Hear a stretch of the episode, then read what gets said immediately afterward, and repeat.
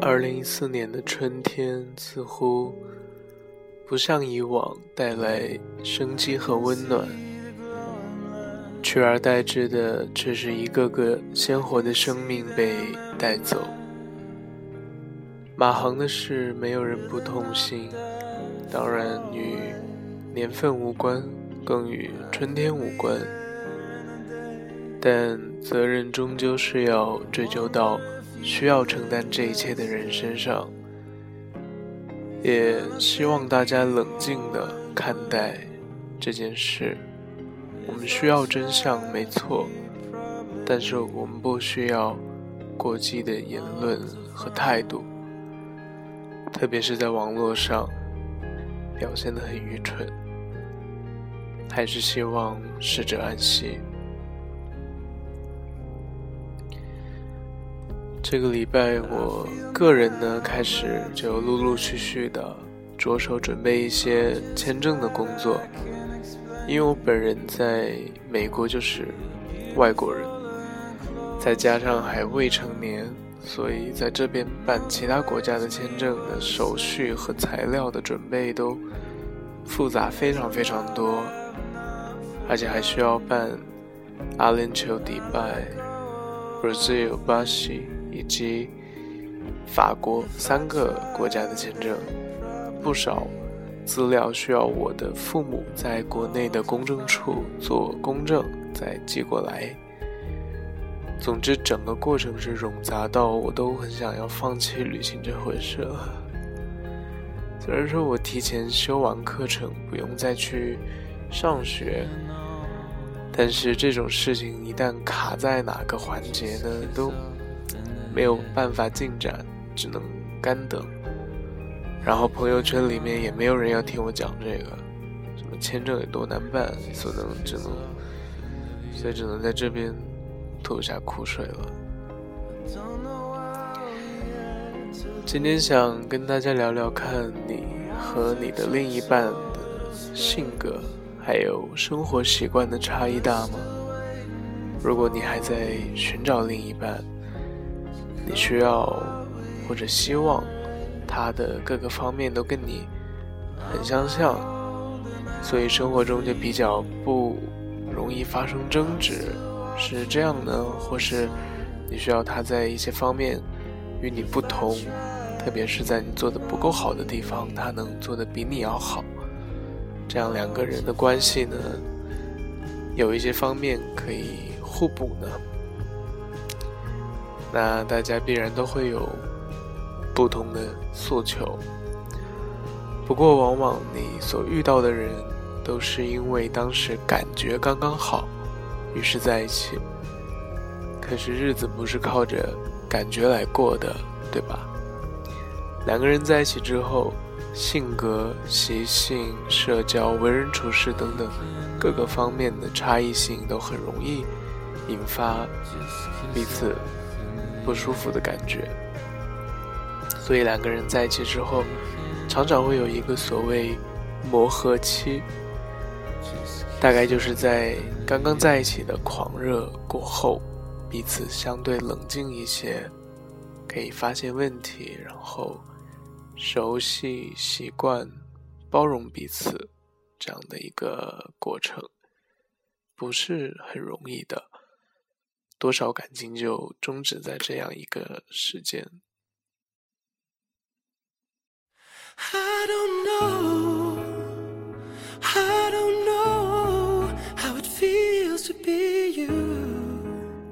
我们现在听到的是来自 Robin Thicke 的 "I don't know how it feels to be you, but guess what? I don't have to, right?"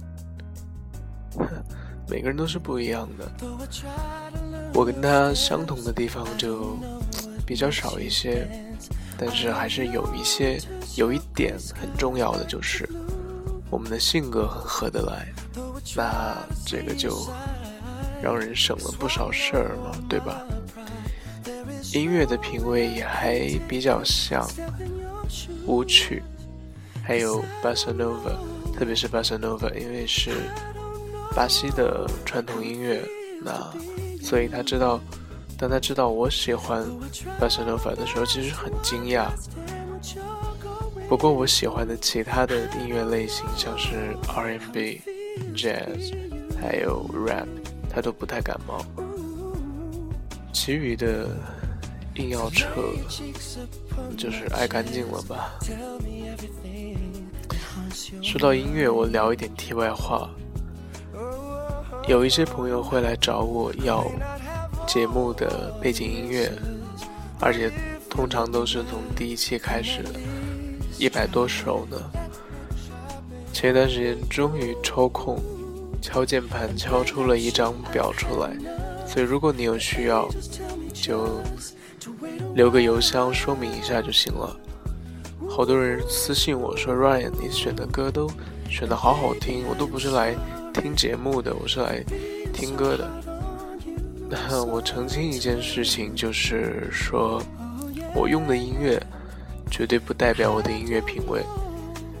我用的歌很多都是我为了来迎合这个电台气氛而特意找的，百分之七十都不是我平时会塞在耳机里听的。就像刚刚的开场曲目那样子。因为很多都太咖啡厅了，我本人真的没有那么的小资。大家喜欢是好事儿，虽然大家都是夸夸我的，但是我只是有一种品味被人定性的感觉，就是特别不爽，所以说一下，是不是很作死啊？但是，但是里面但凡就是。流行气息比较重的，就真的是我很喜欢，也觉得很适合放在这里用的歌。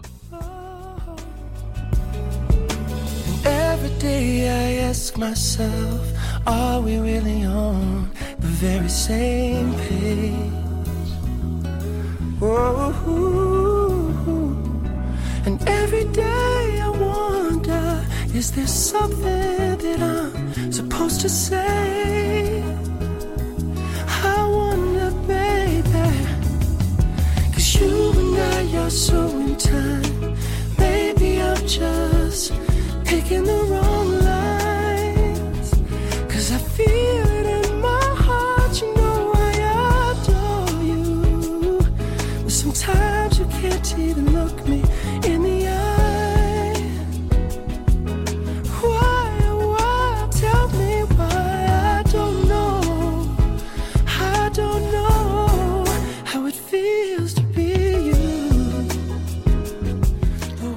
不好意思，扯远了一些。那我跟他不同点呢，就多了去了。刚才说了音乐品味嘛，可是服饰的品味是完全不同的。他的衬衣都在我看来都长一样，颜色也都是黑白灰。刚认识的时候，每次跟他出门买衣服，他挑他喜欢的衣服，问我。觉得怎么样的时候，我的反应几乎都是：你不是有一件一模一样的在家吗？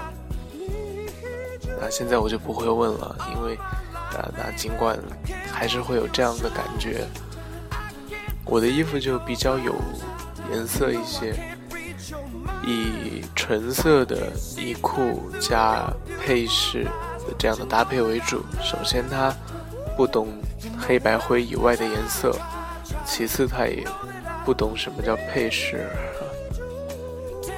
接着呢是口味，他非常怕辣，我非常喜欢吃辣，我几乎是所有可以用酱料的食物我都需要用辣椒酱。他经常跟我说不懂为什么世界上有人可以忍受辣的这个味觉。味道，我说就像我不懂为什么你可以那么爱吃甜食一样，因为我是几乎不，呃，碰触甜糖、甜食的。交际方面呢，我是慢热型，他是自来熟，只要不是在特特别熟的朋友面前，我都是表现的相当斯文的，礼节和玩笑我都有刻意的把持。他是时时刻刻都保持大嗓门、高音调的嘈杂状态。只要有他参与讨论的对话，听起来就会像是实际人数乘以二。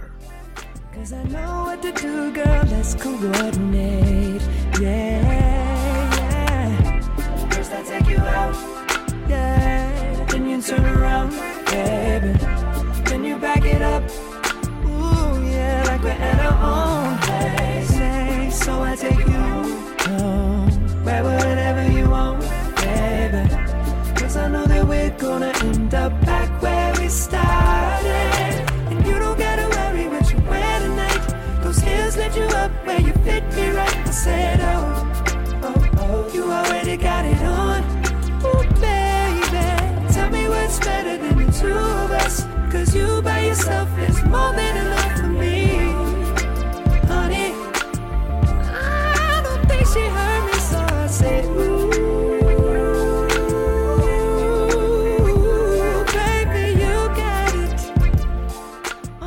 价值观的不同很明显，体现在我们经常会去就是争执要去哪一家商场。他选择商场的侧重点在于品牌和折扣，我的呢在于餐厅。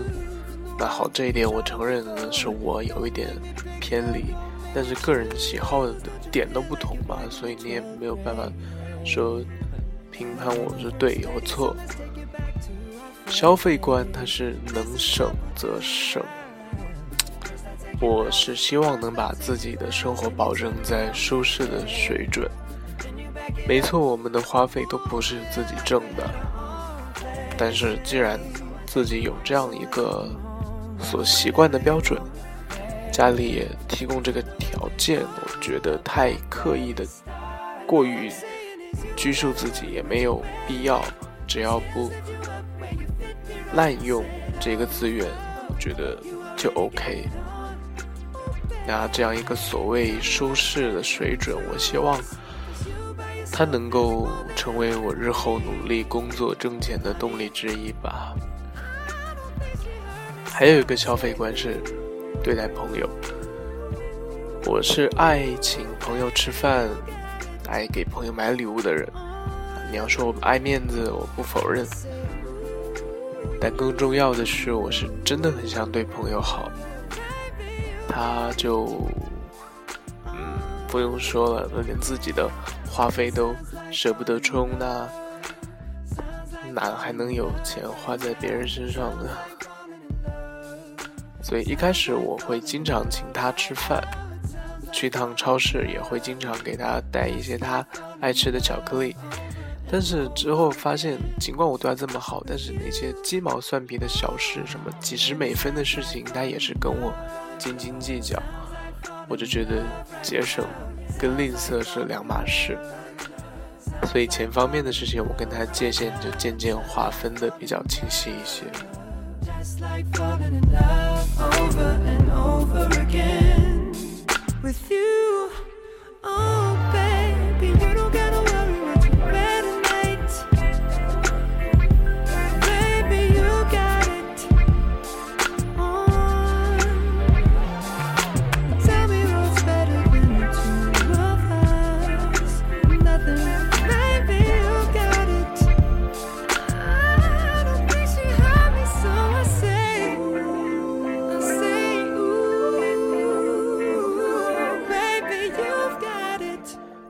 这样的列举其实还可以没完没了的进行。这样一看呢，我们会发现到说，我们两个需要磨合的地方其实有很多，可能得要个一年半载也说不定。但是所谓热恋期啊、磨合期、冷淡期什么的，都是人们强加上的名词。你也许根本无法划分得清，但你也大可不必去刻意的划分这件事。大家看过美剧《性爱大师》吗？Master of Sex，性行为带来的感官刺激那么的明显，研究者们依然是需要精密的实验、测量、计算，才能够精确的呃划分性爱中的兴奋期、平台期、高潮期和小腿期。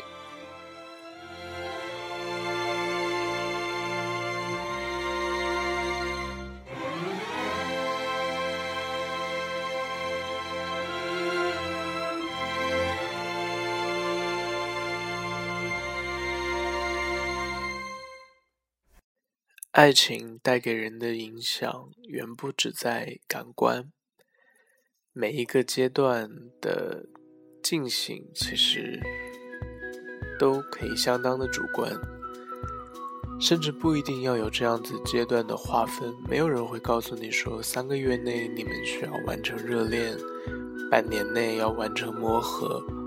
接着在热恋半年，冷淡半年，最后分手，没有这么神经质的事情。而且我们自己才是有资格下定义的人。两个人可以热恋一辈子，而又无时无刻不处于和对方磨合的状态。生活中的小体贴、小惊喜、小包容，都是最好的体现。所以，当自己的另一半，呃，你拿自己的另一半跟自己来做比较，真的有价值吗？我觉得其实不明显，因为自己永远是对的嘛。我希望我们都可以在爱情中做主动者，权衡而不操纵，主导而不统治，能够发现感情中的问题。